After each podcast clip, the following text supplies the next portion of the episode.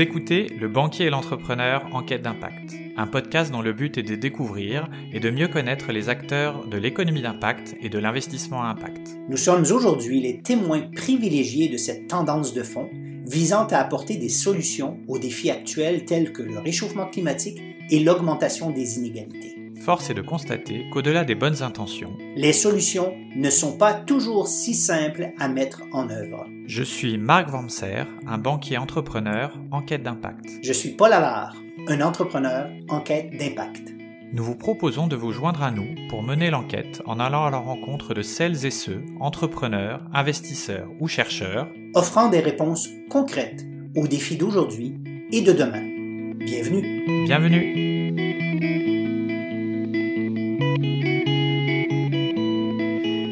Chance de recevoir aujourd'hui avec Paul euh, Stéphane Martinez. Stéphane est issu euh, d'une longue lignée de restaurateurs et il a tenu avec son frère pendant de nombreuses années sûrement les adresses les plus conviviales de Paris. Confronté quotidiennement aux déchets organiques qu'il produisait, il a eu l'idée d'élargir sa clientèle des vers de terre euh, qu'il recevait dans une petite boîte au fond de la cave de son restaurant et qu'il nourrissait des restes de la nourriture de ses clients. La graine de moulineau est donc incinée dans ce compost maison haute couture. et donc c'est en 2013 qu'il fonde Moulineau Compost et Biogaz, une entreprise leader et pionnière en France de la collecte et de la valorisation des déchets alimentaire, en compost ou en biogaz. Il est aussi président de la commission développement durable du groupement national des indépendants hôteliers et restauration. Donc on est ravi de recevoir Stéphane Martinez aujourd'hui. Bonjour Stéphane. Bonjour Marc. Bonjour Stéphane, enchanté. Bonjour Paul. Bon, super Stéphane. J'espère que la, la, présentation te va bien et représente euh, l'humour qui, qui te caractérise. Elle est parfaite. Je vais la montrer à ma mère. Ça lui ira. C'est parfait. Super. Bon, alors pour commencer directement le podcast, est-ce que tu peux nous dire d'où tu viens? Alors moi, je, je, viens euh, du 15e arrondissement. Euh, et je suis euh, le fils de Monsieur Martinez et de Madame Martinez. Monsieur Martinez étant d'une famille euh, nombreuse euh, avec euh, que des oncles petits entrepreneurs et garagistes, des tauliers même, formeurs. Et du côté de ma mère, que des restaurateurs, pareil, petits indépendants. voilà d'où je viens, Marc. Super. Et donc, du coup, pour, pour reprendre un petit peu ton, ton parcours, tu es allé très vite dans la restauration. Euh, tu avais euh, plusieurs restaurants, tu t'es associé avec ton frère. Euh, est-ce que tu peux nous raconter un petit peu cette époque? Oui, alors comme tu l'as dit, j'ai été très vite. J'ai eu tout un parcours scolaire où j'ai été justement très très très très très très très, vite puisque j'avais un peu autre chose à faire. Donc j'ai arrêté l'école très très tôt, hein, on va dire en fin de troisième. Et ensuite, comme j'avais d'autres trucs à faire, j'ai fait pas mal de sport. voilà, famille de sportifs aussi. Euh, et puis derrière, euh, c'est vrai qu'on est né dans les restos. Donc eh ben, après l'armée, euh, il fallait que je fasse quelque chose. On bossait dans les restos de chez ma mère. Et puis il fallait que je fasse un truc. Mon père m'a dit il va falloir que tu te mettes à bosser. Et puis qu'est-ce que j'ai fait? Comme j'étais bon au tennis, j'ai pas fait un brevet d'état de tennis. Et j'étais prof de tennis pendant une, bonne, une bonne dizaine d'années. Voilà. Et puis ensuite. Eh ben, mon frangin, il faisait pas grand-chose. Euh, on s'est retrouvé un soir euh, chez moi et puis on s'est dit qu'est-ce qu'on veut faire ensemble? Et on s'est dit bah, le mieux, bah, c'est ce qu'on fasse comme ce que faisait maman, c'est-à-dire un bistrot. Et on a commencé à acheter un bistrot en 96 à Montparnasse et on a commencé à faire notre métier de restaurateur convivial. Et c'était, euh, on voilà, c'était un premier établissement. C'était la fête tous les soirs. Et on était tellement bon en fait qu'à un moment donné, euh, ben, on s'est mis à organiser des fêtes dans Paris. Voilà. En plus, on s'est dit, bon, bah, allons-y également. Donc, on louait des établissements comme la Javal, New Morning, et puis on faisait des fêtes, des soirées de 500, 600 personnes. Et puis euh, ensuite, euh, en 2000-2002, on est des épicuriens avec mon frangin. On aime bien manger, bien rigoler, bien boire. Ça fait partie de la vie. Et ben, on s'était dit, on aimerait bien. On allait dans des restos et on retrouvait pas vraiment ce que faisait ma mère. Et puis on s'est dit, bon, écoute, on va se monter un resto et on va faire comme ce que faisait ma mère c'est-à-dire une bonne bouffe traditionnelle française. Ça va d'une côte de bœuf de Salers avec une vraie béarnaise et des pommes sautées, un foie de veau avec de l'ail du persil et une vraie purée. Enfin, le fait maison, on, l'a toujours vécu chez nous. Euh, puis voilà, puis après j'ai eu un autre bistrot à Montparnasse, et entre-temps, euh, je ne sais pas ce qui m'a pris, j'ai eu une vision. Je me suis dit, tiens, mes restes alimentaires, je les jette dans la poubelle, et où est-ce que va cette poubelle?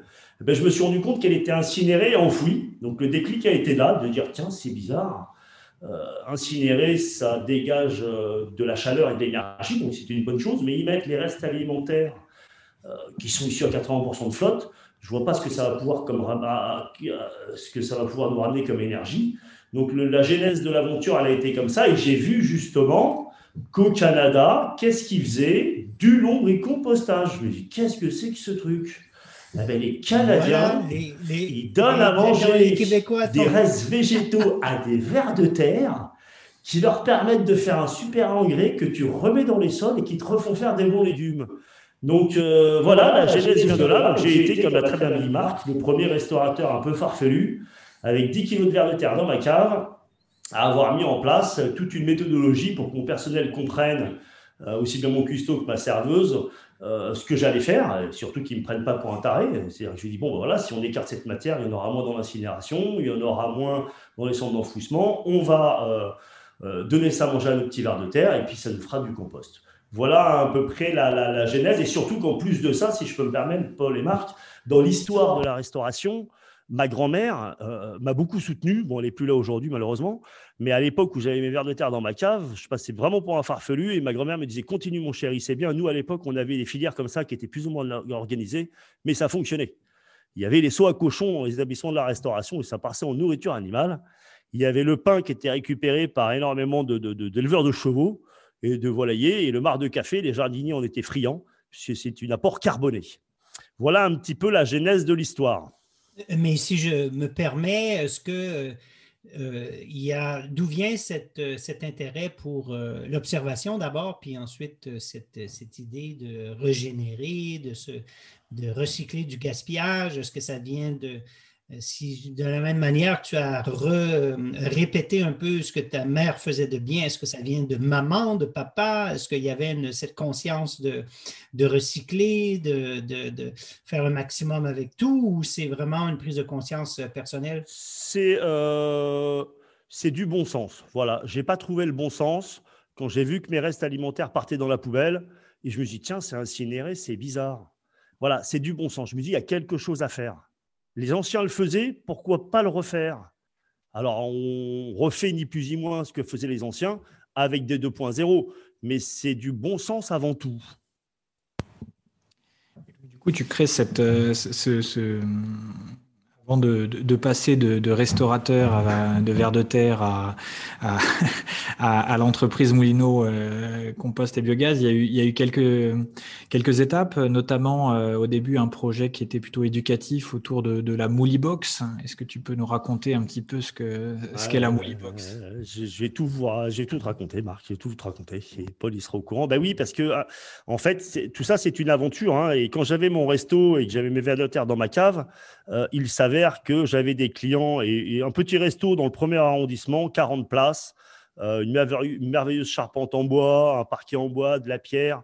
Euh, donc automatiquement une clientèle conviviale et je connaissais tous mes clients et en général en fin de repas, le midi, ben, je les descendais en bas dans la cave, je leur montrais ce que je faisais dans ma cave et j'avais toujours une vieille bouteille de jus de pomme fermenté qui traînouillait dans le coin ce qui fait qu'on terminait l'après-midi à boire un petit coup et de refaire le monde en disant voilà ce qu'il faut faire, voilà ce qu'il faut faire. Donc mon frère, je me suis fait rattraper un peu par la patrouille, il m'a dit écoute, tu passes quand même beaucoup de temps en bas, ça serait bien que tu montes un peu plus souvent. Donc c'est là où j'ai adapté euh, une boîte à gâteaux avec un fil d'ordinateur J'y ai mis 150 verres de terre, j'ai fait un, petit mode d'emploi et une bande dessinée ben, pour montrer au départ à, mes clients ce que je faisais dans ma cave. Et ensuite, je venais d'avoir ma première fille, j'ai trois filles pour être complètement transparent, qui avaient 3-4 ans, et euh, je me retrouve, je faisais des tests de reproduction de verres de terre dans cette petite boîte, puisqu'un verre de terre est capable d'en faire 500 dans l'année.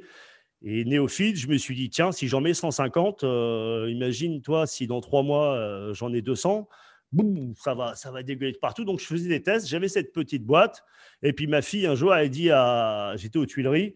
Il a dit à ses copines Papa, montre les verres à mes copines. Et quand j'ai montré cette boîte, ces verres de terre aux enfants, j'avais l'impression qu'ils regardaient un dinosaure. Je lui ai dit C'est pas possible. Les enfants, ils savent pas ce que c'est qu'un verre de terre. Eh Donc, je venais de l'enseignement et du tennis. Automatiquement, je me suis dit Voilà un bon outil pédagogique pour les enseignants. Qu'est-ce qu'un verre de terre? Comment il vit? Comment il se reproduit? Quel est son rôle sur la planète? Et pourquoi traiter les restes alimentaires à la source, les trier à la source Et qu'est-ce qu'on pourra en faire demain? Et cette boîte à gâteaux, elle a déjà notre place dans notre société, puisqu'on a tous mis la main dedans un jour. Mamie nous a toujours dit tiens, prends une gaufrette, mon chéri. C'est exactement ces boîtes-là.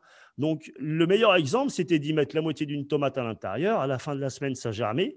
il restait que la peau. La semaine d'après, ça germait. Aux enseignants de faire leur travail. Qu'est-ce que la germination? Euh, Qu'est-ce qu'un ver de terre? Comment il se reproduit? Il pond des œufs. Et surtout, euh, derrière ça, pourquoi écarter ces restes alimentaires et on n'est plus dans le déchet, mais dans la matière première qui va nous permettre de. Voilà, donc je me suis monté un petit site internet avec un copain. J'ai squatté deux caves euh, dans mon resto. Je me suis mis un atelier clandestin et j'ai quand même vendu 3500 boîtes entre 2006 euh, et 2011. On a beaucoup d'enseignants, beaucoup d'associations environnementales et puis des euh, bobos qui veulent sauver le monde et refaire tout ça. Voilà. Ça, c'était une première étape. Ça marche. Et donc, du coup, euh, première étape, euh, cette Mouli Box. Alors, je, fais une petite aparté. On est en, on est en mars 2021 et ça fait, ça fait un peu mal au cœur d'entendre parler de ton restaurant parce qu'on y a passé des bons moments et ça fait très longtemps qu'on n'est pas retourné dans ces restaurants-là. Mais bon. Euh, et donc, après cette étape donc, où tu vendais, enfin, tu étais toujours restaurateur, tu vendais tes, tes, Box, qu'est-ce qui a déclenché la la professionnalisation, on va dire, ou en tout cas le fait que euh, tu crées, tu montes une entreprise et euh, que tu ailles plus loin que uniquement vendre des, euh, des, des box. Eh ben, et, j'ajouterais peut-être, Stéphane, j'ajouterais aussi comme question, j'imagine si tu as eu une suite, c'est qu'il y a eu des résultats assez concrets de la box et ça, ça m'intéresserait de savoir Qu'est-ce que tu as senti que ça a donné comme résultat ou comme impact réel, euh, cette Moody Box? J'ai senti que ça sensibilisait énormément les gens. Voilà, tout simplement, que les gens prenaient conscience de dire, voilà, euh, euh, je leur disais bien, vous n'allez pas réduire vos déchets, vous allez juste apprendre à ce que si vous le triez à la source, qu'est-ce qu'on pourra en faire demain? Et après, derrière, le lombricompostage, euh, Paul, c'est des gros bacs avec 1 kg, 2 kg de verre de terre. Euh, comme j'ai toujours dit, ce sont des nouveaux animaux de compagnie. Il faut apprendre à les gérer. Voilà, ils n'aiment pas l'humidité, ils respirent par l'apport de la peau. Euh, la photosynthèse, ils détestent ça, c'est pour ça qu'on ne les voit pas. Ils ne mangent pas la matière organique, ils mangent les micro-organismes qui attaquent la matière organique. Ça doit vivre dans un pH neutre. C'est aussi un écosystème sans prédateurs. Donc automatiquement, tu vas te retrouver avec des moucherons. Exemple, les moucherons pondent dans les légumes. Euh, ou les fruits. Donc, quand tu mets des épluchures à l'intérieur, un jour, tu ouvres la boîte et tu as des moucherons. Donc, quand tu es dans une petite boîte, il y a des solutions pour les gérer. Mais quand tu gères euh, une petite problématique, tu es à l'aise. Mais quand tu gères euh, un kilo de verre de terre avec de la matière organique intérieure à la maison ou sur un balcon, ça peut vite être le plus beau outil du monde, mais ça peut être aussi le pire outil de bobo emmerdant qui fait chez le monde. Parce que derrière, si c'est mal géré, tu as les problématiques d'odeur. Ton voisin au-dessus de chez toi, si tu le mets sur le balcon, il peut avoir des moucherons. Il peut râler. Donc voilà, j'avais dit, le but, c'est de cette petite mouli box. Faites-vous la main avec ça. Les moucherons, t'en auras. Euh, il ne faut pas mettre des insecticides à l'intérieur. Tu mets une petite coupelle avec un petit peu de jus de pomme, deux gouttes de pec citron, c'est fini. Tu avais aussi des araignées qui colonisaient la boîte, ce qui est normal, hein, c'est un écosystème sans prédateurs, donc ça, se développe. Ben, les araignées, tu mettais une rondelle de patate, les araignées adorent la fécule, ils se mettaient dessus, tu mettais sous le, robinet, tu remettais ta patate dedans et le cycle repartait. Voilà, j'amenais, voilà, parce que je m'étais dit, au Canada, ça marche. Euh, dans certaines contrées aux États-Unis, ça fonctionne, le lombricompostage. En France, je pensais que ça allait prendre un peu. Et, je m'étais dit, euh, moi l'ayant pratiqué pendant une bonne dizaine d'années, je m'étais dit, bon, bah, pourquoi pas, mais voilà, euh, c'est des petits animaux, il faut apprendre à les gérer. Voilà, tout simplement. C'était dans cette philosophie-là. Oui, tout comprendre donc cette interrelation entre écosystèmes. Et j'aime bien l'analogie, puis on en reparlera. Il y a dans un écosystème sans prédateurs, où chacun sur une couche, sur une couche de l'autre, complémentaire, sans que l'un l'obligation de tuer ou d'être sur l'autre. Quoi. Ça, c'est mm. hyper intéressant. Quoi. Et, donc, du coup, Stéphane, pour revenir à la, à la, première question, c'était euh, l'idée justement comment tu. Euh, euh, qu'est-ce qui a fait que tu es passé de la Moulibox à, à Moulino Compost et Biogaz? Eh ben, J'ai, Marc, racheté un autre établissement que tu connaissais, hein, qui s'appelait Le Petit Choiseul. Et en 2011, et à côté, il y a une organisation professionnelle qui s'appelle le GNI, le Groupement national des indépendants de l'hôtellerie-restauration. C'est le plus gros syndicat d'indépendants. Et ils avaient une commission développement durable. Donc, je suis, euh, comme ils étaient au coin de ma rue, eh ben, qu'est-ce que j'ai fait? J'ai pris une carte d'adhérent, je suis rentré dans cette commission et je leur ai un petit peu fait mon retour d'expérience. Voilà, moi, j'avais pas mal de potes restaurateurs qui me disaient Steph, ce que tu fais, c'est top.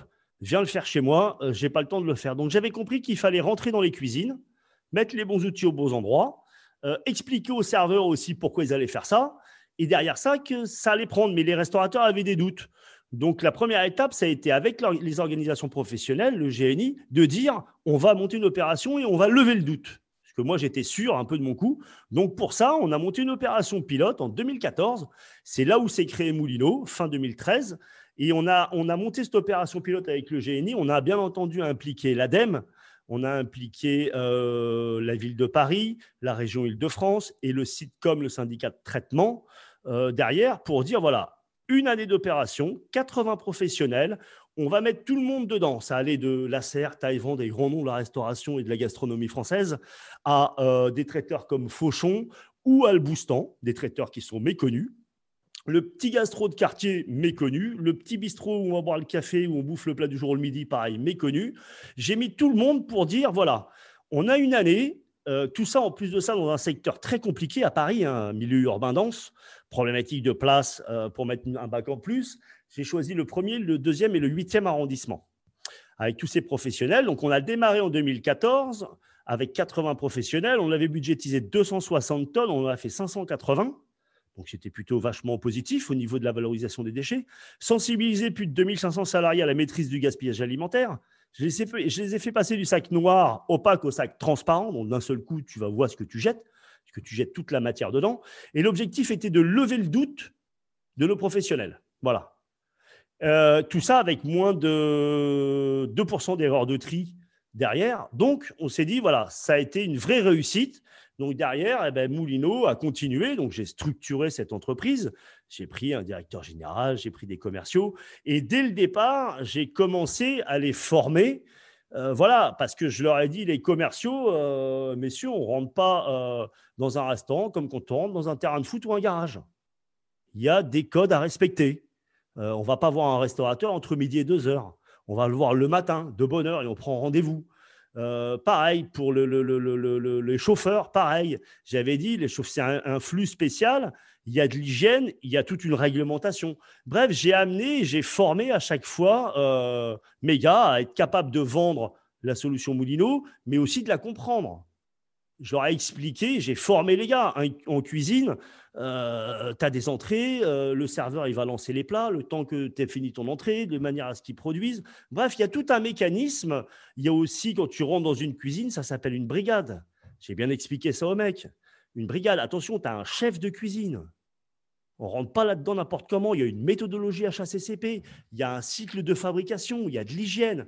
Enfin, on n'a pas l'impression, quand on est client de tout ça, mais derrière ça, et ce qui est tout à fait normal, hein, on a des règles. Donc, j'ai transmis un peu ce savoir-faire euh, à mes gars et on a commencé à aller chercher euh, des clients plutôt grands comptes. On est passé des restaurateurs indépendants à des clients plutôt comme des Elior, de la restauration collective, de la restauration rapide, des McDonald's, euh, de la restauration aussi plus un peu traditionnelle, des hôtels-restauration. on a fait de l'événementiel aussi. On a été les premiers sur la COP, COP 21 a montré au monde entier que sur un événement de grande masse, on était capable de trier ses restes alimentaires. Dis-moi, euh, euh, quel, est, quel était l'argumentaire ou, euh, à part ta force de charme et ta force de conviction naturelle, mais, mais pour, pour qu'ils puissent embarquer dans ce système et dire oui, on le fait, quel était l'argument le plus, le plus, le plus fort? Pour les euh, majors, je dirais, les majors un peu la restauration euh, un peu industrielle et les, grands comptes, eux, ils ont des, effets positifs sur les appels d'offres. Voilà, le fait que tu tries tes biodéchets, tu es concurrentiel. Euh, les indépendants, beaucoup d'indépendants et beaucoup de cuisiniers travaillent des produits bruts, achètent en circuit court. Donc, je leur ai bien expliqué que c'est super, hein, bel impact. Tu achètes des circuits courts, tu travailles des produits bruts, mais si tu ne tries pas à, la source tes restes alimentaires pour qu'on les valorise, tu les fous dans la poubelle, c'est incinéré. Ton impact, il est néant. D'accord? Au niveau environnemental, tu n'as pas de valeur ajoutée, puisque ça reste un cycle d'incinération. Et au niveau social, tu ne vas pas créer d'emploi sur une nouvelle filière. Donc voilà, ça les a touchés. Et euh, c'était très simple, hein. ils, partaient au quart de tour. Hein. Le seul petit frein. Donc, c'était, si j'entends, c'était des arguments de changement systémique, d'une part pour gagner des appels d'offres pour les plus gros, et d'autre part pour les plus petits, cette conscience de, de, de, continuer de, recycler quoi, pour faire, euh, de créer euh, de la richesse sur nos filières. Ah oui, et ça, c'était les, des arguments qui étaient euh, clairement, que, avec le succès que mm. Moulino a, c'est clairement des arguments qui ont passé. Le frein, le frein était surtout la partie économique, puisque tu as un coût de prestation supplémentaire et un prestataire supplémentaire. Ça, c'était des freins quand même, tu vois, pour les indépendants. Est-ce que tu peux justement nous expliquer le, modèle économique pour, euh, pour le, restaurateur Qu'est-ce que, qu'est-ce que ça implique pour lui euh, de prendre Moulineau Qu'est-ce qu'il doit payer, je suppose, Moulineau pour récupérer ses déchets? Euh, Est-ce que ça lui permet d'économiser par ailleurs? Est-ce que ça lui permet d'économiser des, des taxes, des amendes, ce genre de choses? Alors, les amendes, tu l'as très bien dit, Marc. Oui, il y a une loi, hein, il y a un cadre de loi dans cette filière, heureusement, ça c'est bien organisé.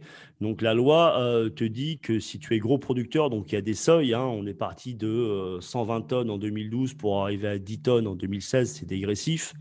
En gros, 10 tonnes, c'est un resto qui fait entre 150 et 300, 350 couverts par jour. Ça dépend si c'est de la restauration rapide, traditionnelle, fait maison ou pas. Donc, il y a une loi et cette loi dit que euh, si tu tries pas tes biodéchets à la source et que tu es gros producteur, tu risques 75 000 euros d'amende et deux ans d'emprisonnement. Bon, ça, c'est pas un levier puisque derrière, il n'y a personne qui contrôle cette loi. Mais déjà, le restaurateur, euh, ils font quand même attention, ils essayent de se mettre en accord avec la réglementation. Mais c'est surtout le bon sens, je trouve. Le fait de lui dire tout ce que tu vas mettre en place, ton personnel va le comprendre. Et c'est devenu d'eux-mêmes. Les, patrons qui ont mis ça en place, ils ont vu qu'à un moment donné, une fois qu'on a bien expliqué la démarche et qu'on a bien formé le personnel, c'est du bon sens. Ça, y va. Un petit exemple, euh, Mollard, une très grande brasserie parisienne, je ne sais pas si ça te parle, Paul, où on mangeait mmh, fruits de mer. Stéphane Malchaud, le patron, il l'a mis en place dans cette opération pilote en 2014. Euh, après, il ne s'y attendait pas à avoir une facture à la suite de cette opération de cette année, puisque cette année, tout était pris en charge pendant un an. Donc après, j'ai si tu veux continuer, il y a un coût de facture. Il m'a dit, ah, et lui, ça lui ramène quand même, c'est une belle facture à à peu près entre 12 et 15 000 euros par an, qui n'était pas prévu. Mais je lui dis, bon, bah, t'es pas. Bon, normalement, tu es obligé de le faire, mais bon, moi, je ne suis pas là pour t'obliger. Il m'a dit, Stéphane, je suis obligé de le faire pour mon personnel.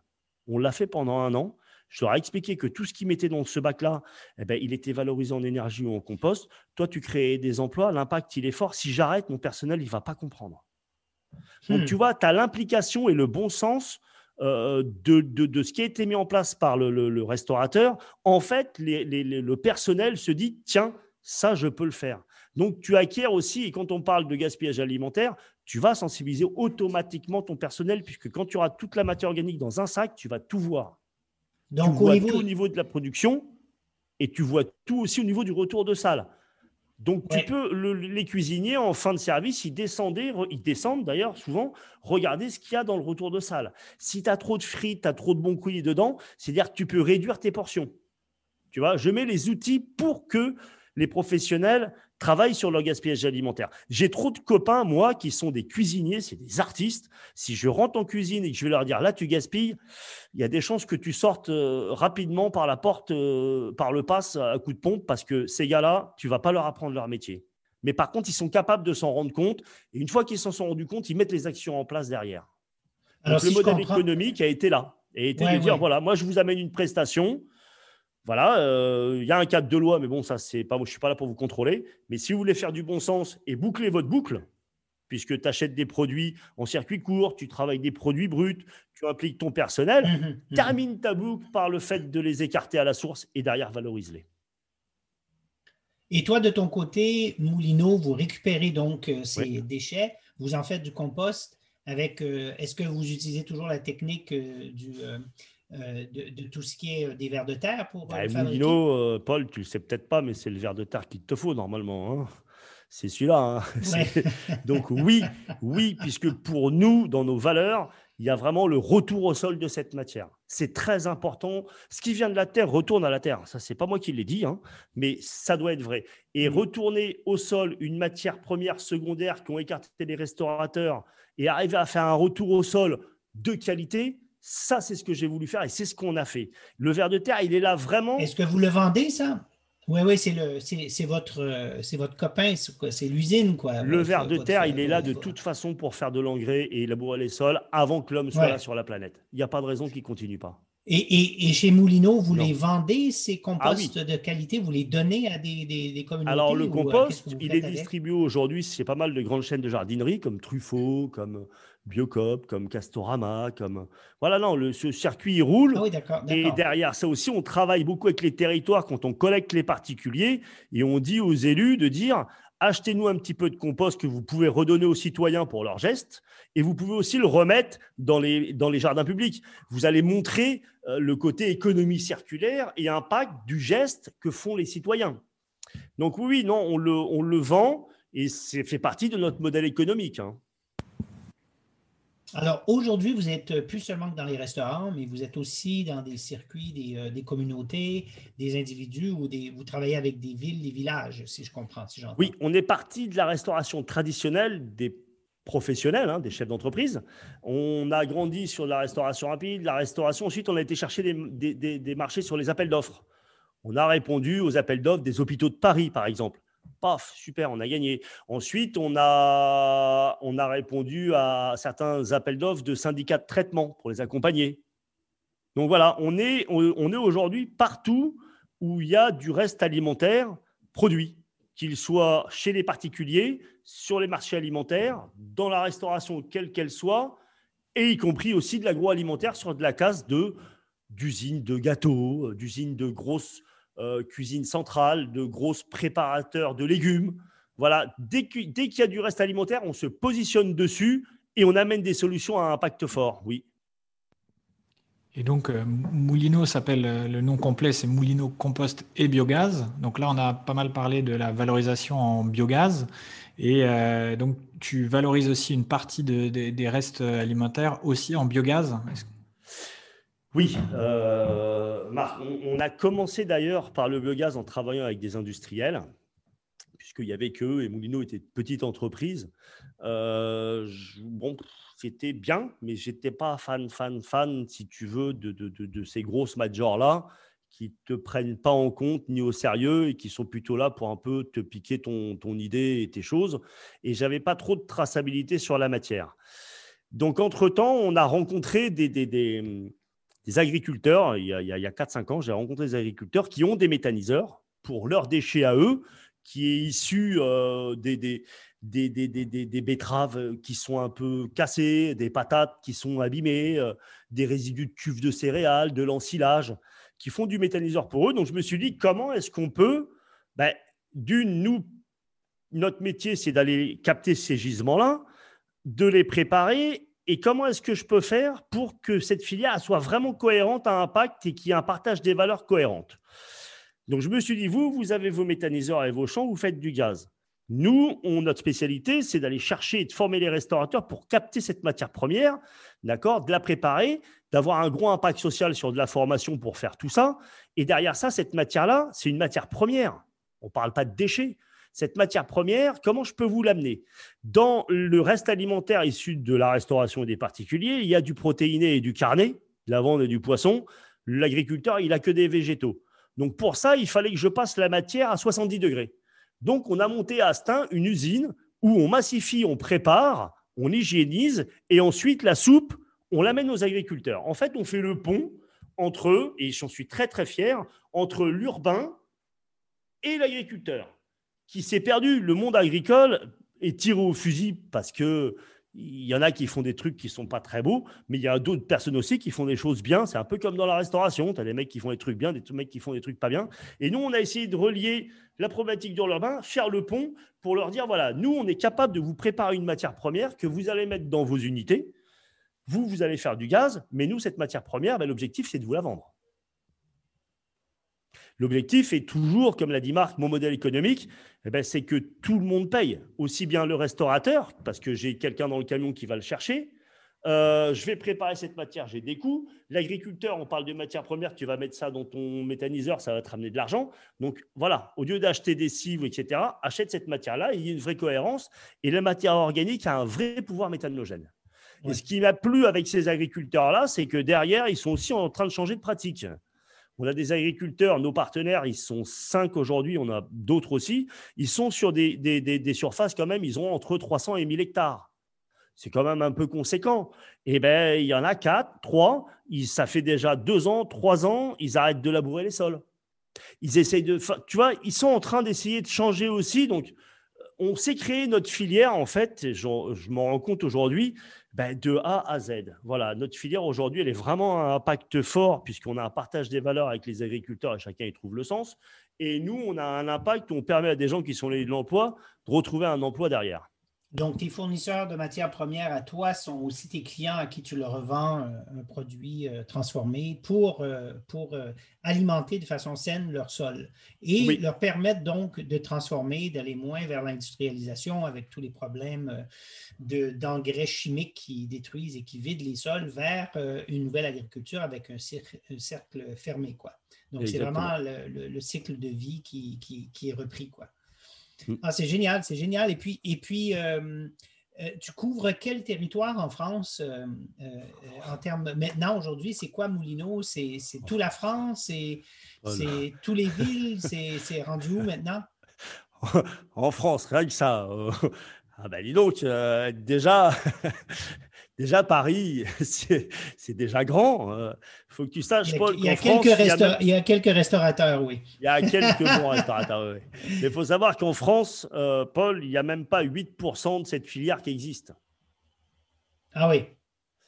Faut savoir. Donc, euh, si tu veux, on a démarré sur Paris et l'île de France. Mhm. Donc, on a vraiment modélisé un modèle fort, hein, puisqu'on a réussi à avoir des gros marchés. On a tous les hôpitaux de Paris, on a euh, il y a 12 ETP euh, e autour de Paris qu'on a gagné en appel d'offres, on en a gagné 11.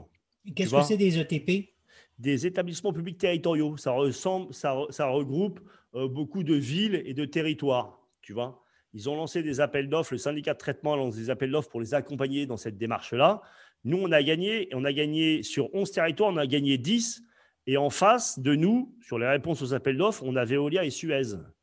Ah oui, d'accord. Donc, euh, mais ce qui est intéressant à noter, une des choses, c'est que d'un, euh, il y a de la réglementation qui encourage ce, type de, changement, euh, de changement opérationnel, de changement d'usage.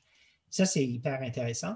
et puis, deuxièmement, vous, êtes, vous gagnez des appels d'offres devant des, énormes mastodontes, parce que ce sont des multinationales, des Veolia, des Suez de ce monde qui, sont dans cette même filière. Et pourquoi vous, vous réussissez à les battre sur ce terrain? Bah, parce qu'on est meilleur, hein, Paul, tout simplement. Ah La réponse, elle est là. Hein. Quand tu gagnes 2-0 au ballon, euh, tu es meilleur. Hein. Mais, meilleur, où est-ce que tu es meilleur Non, non, non, enfin, je plaisante. Ces, gros opérateurs-là sont des, gros faiseurs du monde du déchet et de l'eau. Ça, j'ai pas de souci là-dessus. Mais la filière biodéchets, c'était un petit peu au départ une petite, une petite niche. Eux, ils sont quand même sur des gros volumes de l'agroalimentaire, les grosses industries. Euh, nous, le Moulineau, c'est un restaurateur qui a créé une solution pour des restaurateurs. Tu vois ce que je veux te dire? Donc, automatiquement, c'est normal que j'ai un cran d'avance. Eux, ils répondent à des territoires, des appels d'offres sur des territoires. Moi, j'ai commencé mon aventure avec des petits indépendants. Et aujourd'hui, il s'avère que la filière qu'on a monté pour nos petits indépendants. C'est ce qu'on se rend compte aujourd'hui, puisqu'on en monte un deuxième euh, dans le sud-est de Paris, et puis on est bien placé pour en monter un autre à Bordeaux, et on va essayer d'en monter euh, une dizaine d'ici 2025. Euh, si tu veux, je m'aperçois que j'arrive sur un territoire pour les privés, et qu'en fait, le territoire ont les compétences, doivent le faire, La réglementation oblige tout le monde à le faire fin 2023, mais c'est que les territoires, les gars et les élus et les responsables, des fois, sont, ils savent pas. Donc, j'apporte des solutions. en France, euh, Stéphane, en France, parle-moi de la réglementation. C'est une réglementation qui oblige les, organisations, les, euh, hôpitaux à, euh, à, recycler leurs déchets, à, gérer leurs déchets de façon responsable. Alors voilà, en, je vais faire pas, pas vite, mais 2024, en France, tout le monde doit trier à la source ses restes alimentaires pour les valoriser. Hmm. Tout le monde. Hmm. Aussi bien le particulier, donc le territoire qui a la compétence pour le particulier, d'accord, que les restaurateurs, que tout le monde. Voilà. Donc le ah but, c'est d'accompagner. Alors, tu as une loi qui encadre les gros producteurs privés, mais qui est aussi, cette loi encadre aussi les collectivités et les territoires, puisque les, territoires, ils ont à leur charge les écoles, les marchés alimentaires. Donc, tu vois, 2000, et ils sont déjà gros producteurs pour certains. Donc, ça, c'est hyper intéressant parce qu'ici, on a, ici au Québec, au Canada, on n'a pas ça encore. Et ça, c'est le régulateur, les, les, élus, les, administrations sont hyper euh, un élément euh, euh, important dans le changement systémique. Ouais, mais bon, enfin, ils y vont un peu mollo, nos élus, ah oui, en ce moment. Excuse-moi, Paul, de dire ça, mais... On est, on est d'accord, mais s'ils n'y sont pas, c'est encore pire, quoi. Mais euh, ces règles-là sont quand même assez intéressantes par rapport à ce qu'on a ici. 2024, tout le monde doit le faire. On n'est même pas à 8% de valorisation aujourd'hui en 2021. Ah ouais. Je ne sais pas ce qu'il va falloir qu'on leur donne comme substance pour qu'ils se speedent un peu, mais il va falloir un truc. Hein. Parce que mhm. sinon, c'est 75 000 euros d'amende et deux ans d'emprisonnement. Hein. Ah oui, quand même. Euh, ça va nous coûter cher. Hein. Je vais te dire, ils ont intérêt à se réveiller quand même. Hein. Et tu, tu euh, as évoqué tout à l'heure l'aspect social, puisque là on a beaucoup parlé de l'aspect, euh, l'impact environnemental qui est euh, plus qu'évident et qui est présent dans tout le cycle de Moulineau. Qu'est-ce que tu as mis en place d'un point de vue social dans ton entreprise? On a mis en place d'un point de vue social chez Moulineau ce que je ne faisais pas déclarer dans mes entreprises d'avant. Voilà. En gros, euh, cette fibre-là, je l'avais déjà. Euh, alors, c'était des petites entreprises, des petits restos, mais en général, euh, nos serveurs ou nos serveuses étaient des étudiants ou des acteurs qu'on a formés au métier de serveur. en cuisine, je parle pour mon cas et j'ai beaucoup de confrères qui sont pareils. Hein. En cuisine, le poste de cuisinier a toujours été très professionnel et un vrai cuisinier. En commis, ça arrive aussi de prendre des personnes qui sont là uniquement pour laver la vaisselle au départ, et qu'ensuite on va former à préparer les entrées, et qu'ensuite on va préparer à faire les desserts, et ensuite ils deviennent, voilà, ça devient des vrais métiers. Donc j'ai toujours accompagné mes gars là-dedans, et je les ai toujours formés, parce que ça fait partie de, peut-être de, ce que j'ai en moi. Donc automatiquement, quand on a, j'ai lancé Moulino, euh, la première annonce que j'ai passée, c'était recherche chauffeur collecteur de biodéchets. J'ai eu personne pendant une semaine au téléphone, personne. Et un jour, j'ai un mec qui m'a appelé, il m'a dit Tiens, les biodéchets, c'est quoi? J'ai dit Tiens, intéressant, viens me voir, je vais t'expliquer. Donc, j'ai commencé comme ça et je me suis rendu compte que c'est une nouvelle filière, un nouveau métier et que ça peut aider des personnes aussi qui sont éloignées de l'emploi, un peu écartées dans cette société, que moi, j'aurais très bien pu être écarté. Et ça ne veut pas dire que tu es un mauvais garçon ou un mauvais citoyen, mais il t'arrive des galères, ça arrive, ça arrive. Donc je me suis dit, c'est des métiers où, ben, comme le, fondateur de cette boîte, tu n'es pas forcément obligé d'avoir un bac plus 15. Si tu es assez euh, ouvert et tu es prêt, moi j'ai toujours été autodidacte et j'ai toujours eu les oreilles comme ça quand ça m'intéressait sur les gens qui avaient le savoir. Chez nous, on a le savoir, on peut former les mecs. Donc on a monté euh, la première formation de chauffeur-collecteur titre-entre. C'est-à-dire qu'on a aujourd'hui une formation de 376 heures, c'est l'équivalent d'un BEP en sortie, euh, où les gars, ils rentrent dedans, ils font toute la formation et ils sortent avec un CAP, un BEP. Et je propose cette formation à des personnes qui sont nées de l'emploi. Donc, on bosse beaucoup avec les, maisons de quartier, avec les, les agences Pôle emploi. Euh, voilà, et ça permet aux gens, et je le vois bien aujourd'hui, enfin, quand on permet à quelqu'un de retrouver un emploi qui a du sens euh, et avec un salaire à la fin, euh, c'est merveilleux. Parce que euh, beaucoup de mes gars, avant de travailler chez nous, faisaient des emplois pour donner à bouffer à leur famille. ce qui est tout à fait louable. Mais j'ai beaucoup de retours en me disant Stéphane, on faisait des boulots super, on se levait à 4 heures du mat, on allait nettoyer une grande surface. Déjà d'une, on n'était pas considéré, ils nous traitaient mal. Et moi, quand je rentre à la maison, qu'est-ce que je raconte à mes enfants? Alors qu'avec toi, Steph, euh, moi, c'est Moulineau à vie jusqu'à la retraite. Moi, quand je rentre, j'ai l'impression de faire un vrai métier. Je peux parler à mes enfants de la valorisation des déchets. Je sais ce que c'est que le compost et je sais ce que c'est aussi que la hmm. méthanisation. Et en interne chez Moulineau, tu peux rentrer chauffeur, finir être chef d'équipe, gérer un site. Enfin, voilà, c'est ça, ça fait partie de nos valeurs. Et on a aussi derrière ça, euh, Marc, mais ça, tu es au courant, toi, quand même, de tous ces petits trucs. On a aussi euh, des valeurs qui sont fortes sur la réinsertion. Donc là, on est aujourd'hui entreprise d'insertion et on a trouvé que Ambassadeur d'Autriche, je ne sais pas si ça te parle, Paul, c'est des personnes qui sont capables de t'expliquer ce que tu vas trier, ce qu'on va, ce qu'on va faire du plastique, ce qu'on va faire de la bouffe, tu vois, qu'est-ce que tu vas mettre dans quel bon bac, etc. Mhm. Et souvent, à ces postes-là, on avait justement des bacs plus 4 environnement qui arrivaient. Alors, au bout de. C'est des jeunes qui sont pleins d'énergie pour changer le monde, mais qui sont bien formatés. Et au bout de 2-3 mois, les mecs, ils tournent en rond et ensuite, ils dégagent.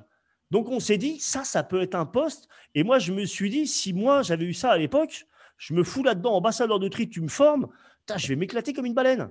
Mhm. Voilà, parce que euh, ça peut être l'opportunité à quelqu'un de basse qualification ben, de commencer à mettre un pied dans la formation, de te donner des, métriques. Et mhm. derrière ça, c'est un vrai métier.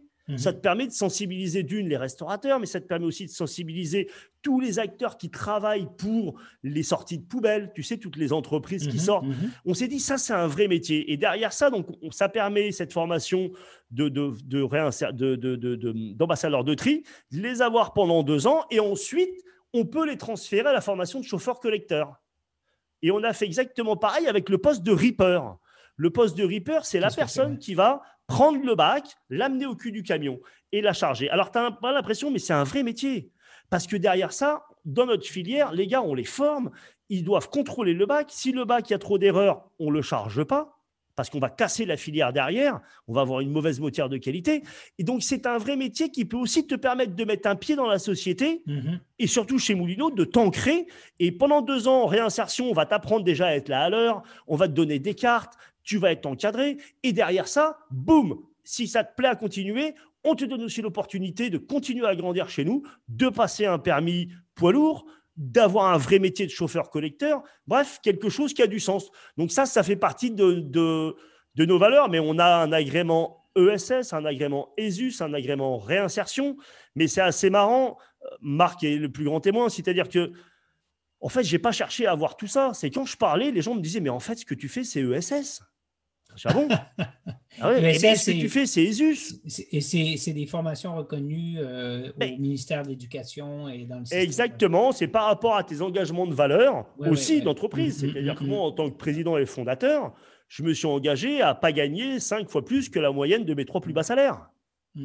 Bah, c'est pour ça, Paul, que quand tu viens chez Moulineau, le plus bas salaire, il est à 6 000. Mais bon. bon, ben, ça, c'est une bonne nouvelle. la bonne transition pour parler un peu. Non, ce qui est impressionnant, c'est donc du coup l'impact euh, environnemental est partout, l'impact social est partout. Euh, et euh, la question qu'on va se poser, c'est est-ce que tu es rentable derrière? Est-ce que tu as quand même un modèle économique? Est-ce que tu arrives, comment tu arrives à te financer? euh, parce que tu, es une entreprise, tu n'es pas une association. Mais, mais, euh, avant ça, Marc, peut-être donner quelques chiffres euh, d'employés. Vous êtes combien d'associés ou de collaborateurs? Le nombre de tonnes que tu. Le nombre de tonnes, oui, oui, non, non, mais, mais un peu de chiffres pour donner un peu ici au Québec ou au Canada, un peu donner une, une, une, image de, de l'échelle de Moudino. Alors, un peu de chiffres pour le Québec. Alors, on a, euh, on a réussi à écarter plus de 45 000 tonnes depuis 2014 de matière, qu'on fournit de l'énergie et du compé mhm. et créer des emplois, ça c'est important. On est 90 aujourd'hui. J'ai créé 90 emplois. Mhm. Euh, on va faire cette année à peu près 18 000 tonnes. Et on va faire à peu près, si je me trompe pas, 2020, on avait des objectifs à 8 millions d'euros. Mais comme on a eu le Covid chez nous en France, ça nous a un peu affaibli. Ah ouais. Donc, le... Donc on va tourner sur à peu près 6 millions d'euros de chiffre d'affaires. Voilà. D'accord, d'accord. Et si je vais plus loin, euh,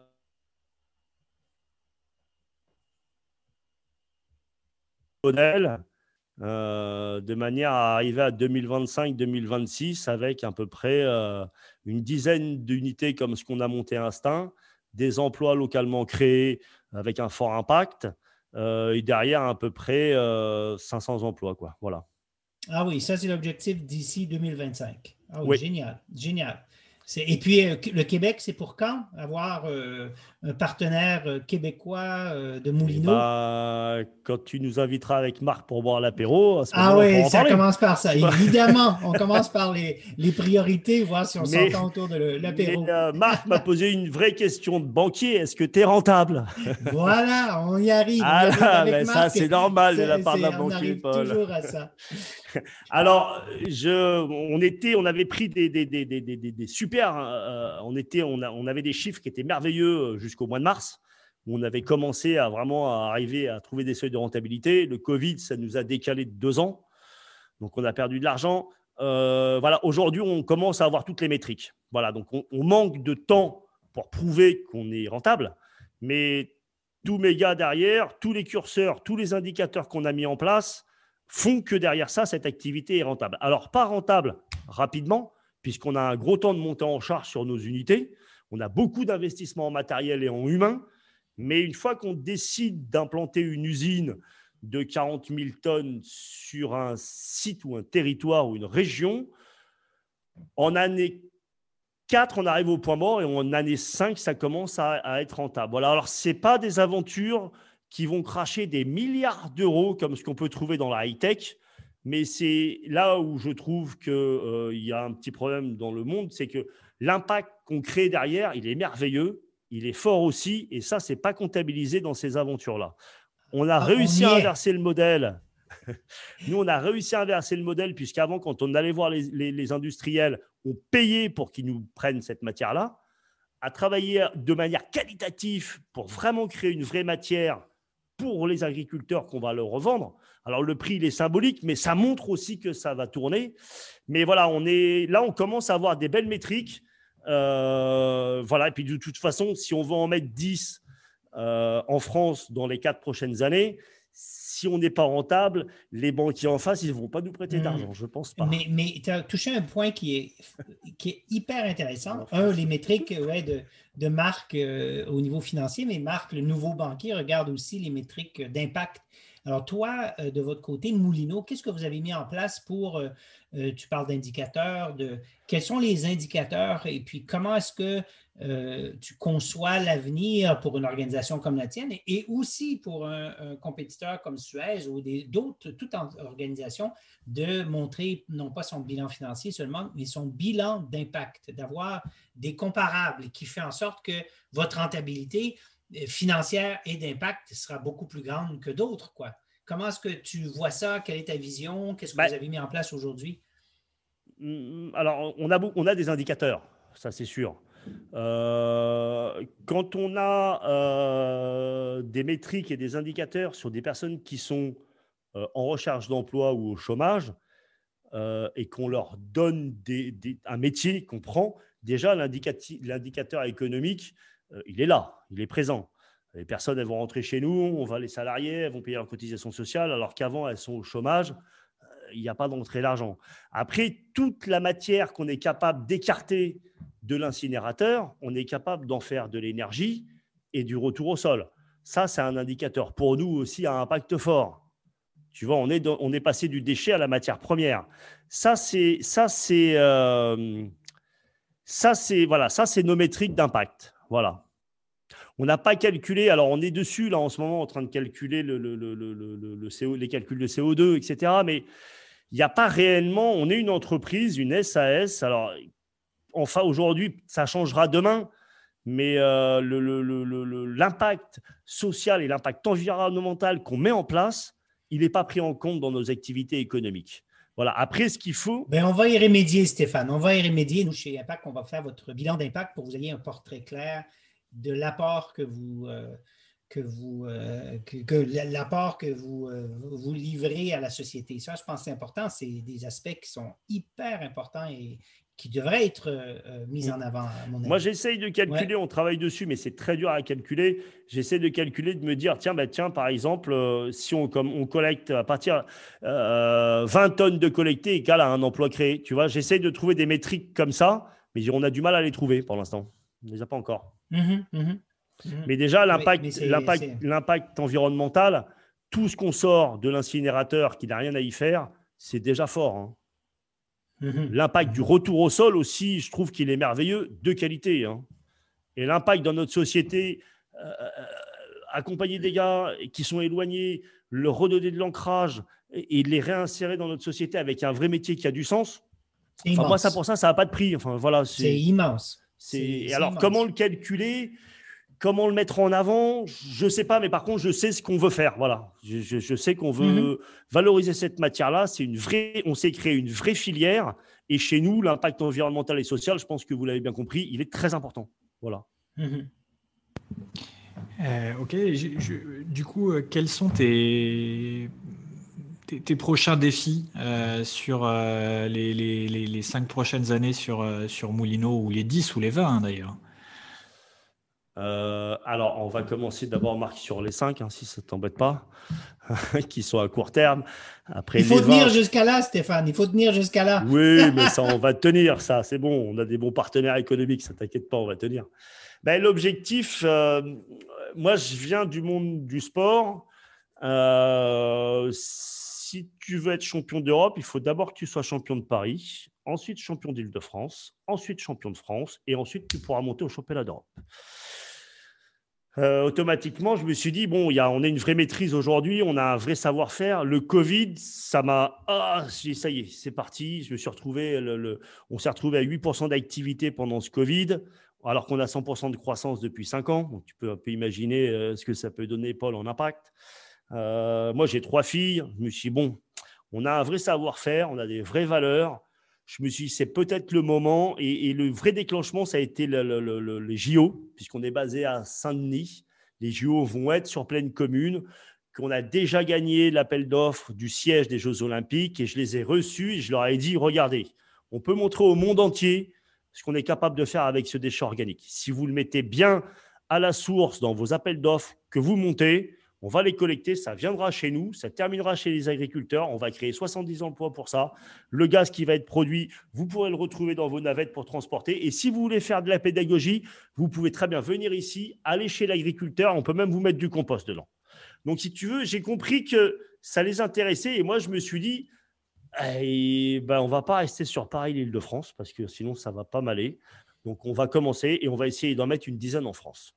On est en 2021 1, Paul, 2024, c'est obligation de tri pour tout le monde. On n'est même mhm. pas à 8% de valorisation de cette matière-là en France. Je me dis, on a un vrai savoir-faire, on mhm. crée un vrai impact social, on a des partenaires agriculteurs qui nous accompagnent, donc on n'est pas capable de le faire partout, on s'est créé une vraie filière.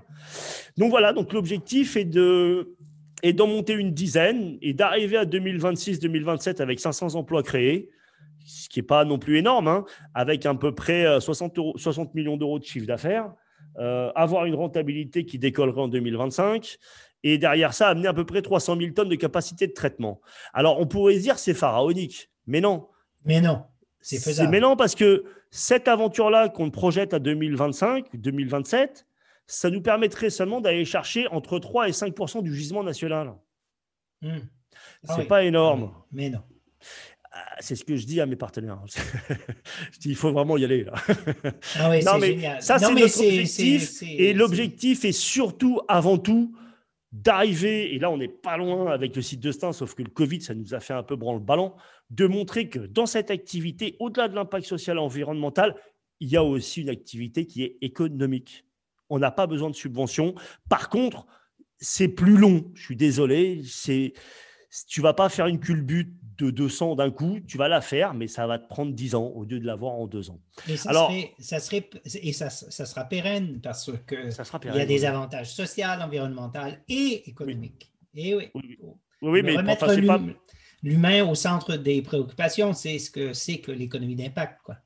Mais c'est ça, et, euh, et, d'ailleurs, euh, enfin, j'en profite puisqu'il est en face de moi, là, l'humain, là, euh, Monsieur Wormser. tu vois, quand il m'a vu au tout départ, ben, merci à la famille Wormser et surtout à Marc de m'avoir fait confiance en 2014 parce que j'avais besoin d'argent et Marc a été à un moment donné, il m'a dit bah, Tiens, je vais te les trouver. Je crois en ton projet. Et ça m'a vraiment permis de dire Ah, c'est parti, je peux acheter un camion, je peux prendre un salarié. Ah, voilà. Il, mmh, voilà mmh. Bon, alors, depuis, je l'ai remboursé un peu, mais pas tout. bon, alors Marc a fait son bon travail de, de nouveau banquier de la nouvelle génération. Oui, ouais, ouais, mais c'est ça qui est bien aussi. C'est avant tout, je pense, Paul, une aventure humaine. Oui, oui, oui. Voilà, tu, tu l'as dit d'emblée, et puis euh, c'est génial. Ouais. Et bah, merci beaucoup. Évidemment, je suis ravi de, t'avoir accompagné et, en effet, c'est une chance incroyable. Euh, peut-être le mot de la fin. Euh, alors, c'est une, une, question qu'on pose régulièrement à, nos invités. C'est qu'est-ce que tu penses qu'il faudrait changer ou quel est l'élément le plus euh, important, pas sur Moulineau, mais globalement, pour faire en sorte que justement cette économie d'impact dont tu parles soit devienne la norme? Merci Marc pour cette. C'est une vaste euh, question. ça, fait plaisir à voir. Il aurait fallu voir le visuel aussi. ça, fait ça, ça, fait plaisir. Merci pour cette, euh, ce mot de la fin, Marc. Euh, bah, écoute, je te, je te dirais un truc qui est peut-être simple, c'est que, enfin, faut que, enfin, faut qu'il ait, enfin, enfin, si on veut vraiment y arriver, il va falloir que les politiques, enfin, à un moment donné. Euh, euh, qu'on mette pas n'importe quel responsable déchets élu, euh, voilà, qu'on mette des gars qui, connaissent le terrain. Voilà, ça, ça fera vraiment avancer le, système à impact. Parce qu'aujourd'hui, tu mets des gars, eh ben, les élus déchets, c'est super, mais euh, il y en a un, l'autre, il était conseiller social, j'ai rien contre les conseillers sociaux, hein. l'autre, il s'occupait d'informatique, et tu mets des mecs et on est en transition, et, vraiment, il y, a des, il y, a des, filières nouvelles qui naissent avec un fort impact, comme tu l'as dit, mais en face, tu as des gars qui sont compliqués. Mais de toute façon, euh, c'est le sens de l'histoire, et moi, je crois que quoi qu'il arrive, la ligne, elle est tracée. Et la France, on est peut-être à la traîne aujourd'hui, Paul, mais on va rattraper le Canada dans pas longtemps. Et le Québec, je te le dis, moi. Hum, hum, hum. Vous avez des forces que vous ne voyez pas parce que vous, êtes très sévère avec vous-même, mais euh, des, c'est complémentaire. On pourra en reparler. Justement, avec, euh, en terminant, moi, je t'invite et je vais m'assurer que lorsque les frontières se réouvriront, que je vais te présenter des gens ici parce qu'il faut qu'il y ait Moulineau au Québec, au Canada. C'est essentiel. Tu as oublié de mettre ça dans ton plan, mais je vais te faire modifier ton ben, plan. Oui, ben, il faut que je fasse un petit plan. Hein. Attends, elle déconne pas. En tout cas, j'ai été ravi. Euh, merci Paul, merci Marc. Et je crois en cette filière à impact. De toute façon, c'est l'avenir. Merci beaucoup, merci Stéphane. beaucoup Stéphane. À bientôt. Bon alors Paul, quels sont les principaux enseignements que tu retires de cet entretien avec euh, Stéphane? à part la joie de vivre et l'envie de se retrouver euh, dans un café avec lui ou dans un resto et boire un bon verre de vin, ben, il, y a, ça, mais pour être plus sérieusement, euh, ce qui est intéressant, c'est encore une fois ce qui m'attire, c'est le, le, parcours euh, de l'individu, de l'humain. Et ici, dans ce cas-ci, cette prise de conscience, ben, elle relève que du gros bon sens. Le mec, euh, c'est un restaurateur, il voit les tonnes de déchets alimentaires qui se jettent jour après jour, puis il se dit, mais non, ça ne tient pas la route. Mais non, effectivement, ça ne tient pas la route. Donc, il dit, ben, euh, inventif, de un, qu'est-ce qu'on peut faire? Et là, c'est le deuxième aspect qui m'interpelle, c'est son esprit et son d'entrepreneur, son espèce de son ADN d'entrepreneur le pousse à dire, bon, trouvons une solution, testons-la euh, et surtout, essayons de trouver un modèle d'affaires pérenne qui fait en sorte que c'est une entreprise viable. Ben, ben c'est assez génial, quoi. Donc, ça part du gros bon sens mixé avec euh, l'esprit d'entrepreneur qui est à la recherche d'un modèle pérenne et qui vient avec un troisième élément de façon intuitive. Il dit, bah, ça a du sens. Et en plus, j'invente une nouvelle filière et je peux aussi donc euh, faire de l'insertion sociale. Et donc, on a eu d'autres invités qui, pour eux, c'est intuitivement, c'est toujours lié qu'un projet qui a du sens au niveau environnemental, mais euh, donne du sens aussi à un travail qui peut être euh, autrement un peu nul, mais non, qui a tout son sens et qui développe une filière qui fait en sorte que l'insertion sociale devient un naturel. Donc ça, c'est, c'est toute cette mixité de biodiversité des, approches qui fait que, que l'écosystème d'impact se bâtit. En effet, et moi, il y a un autre point qui m'a, marqué, c'est euh, le fait que euh, l'entrepreneur doit être là pour euh, créer une filière, créer une façon de faire, résoudre des problèmes. Mais après, pour le, changement d'échelle, on a aussi besoin d'une intervention de l'État. Dans le cas précis, euh, il se dit j'ai des déchets alimentaires, il faut que je les traite. Il crée euh, tout un écosystème, il arrive à les traiter. Euh, il y a un premier lot de clients qui sont des précurseurs qui disent bah oui, je suis d'accord avec toi, il faut qu'on fasse quelque chose sur ces déchets. Mais après, pour que l'ensemble des restaurateurs, des professionnels de restauration et même des particuliers, tous les producteurs de déchets alimentaires fassent en sorte de, de, trier ces déchets, et eh ben là, on a besoin d'une intervention de l'État pour les forcer les amener à le faire. Mais en même temps, cette intervention de l'État n'aurait aucun intérêt si jamais il n'y avait pas eu un ou plusieurs entreprises solutions pour pouvoir trier les déchets. Parce que dire aux gens, vous êtes obligé de trier des déchets, mais que personne ne soit capable de le faire, ça n'a pas d'intérêt. Donc, et, ce, que, ce que tu dis s'applique absolument au métier dans lequel on est, qui est la mesure d'impact extra-financière, donc le, rapport d'impact. C'est le même cas où il y a eu des initiatives privées et aujourd'hui, l'État, surtout en France, en Europe, euh, euh, s'assure que ça soit, devienne obligatoire parce qu'il y a une initiative et que ça devienne obligatoire pour passer à l'échelle, mais ça reste que c'est une filière, effectivement, qui est, euh, qui est privée. Donc, c'est c'est encore là, on revient à la biodiversité de, et la, résilience d'un écosystème. C'est toutes sortes d'initiatives, de couleurs, d'interventions de l'État, du privé, du semi-privé, euh, etc. Donc, oui, euh, ouais, c'est. Ah oui, c'est un super invité, ce Stéphane. Merci d'avoir écouté ce podcast jusqu'au bout. S'il vous a plu et que vous pensez qu'il peut contribuer à promouvoir l'économie d'impact et l'investissement à impact, N'hésitez surtout pas à en parler autour de vous et à le partager. Et à nous mettre une note 5 étoiles et un commentaire à impact positif. À bientôt. À très bientôt.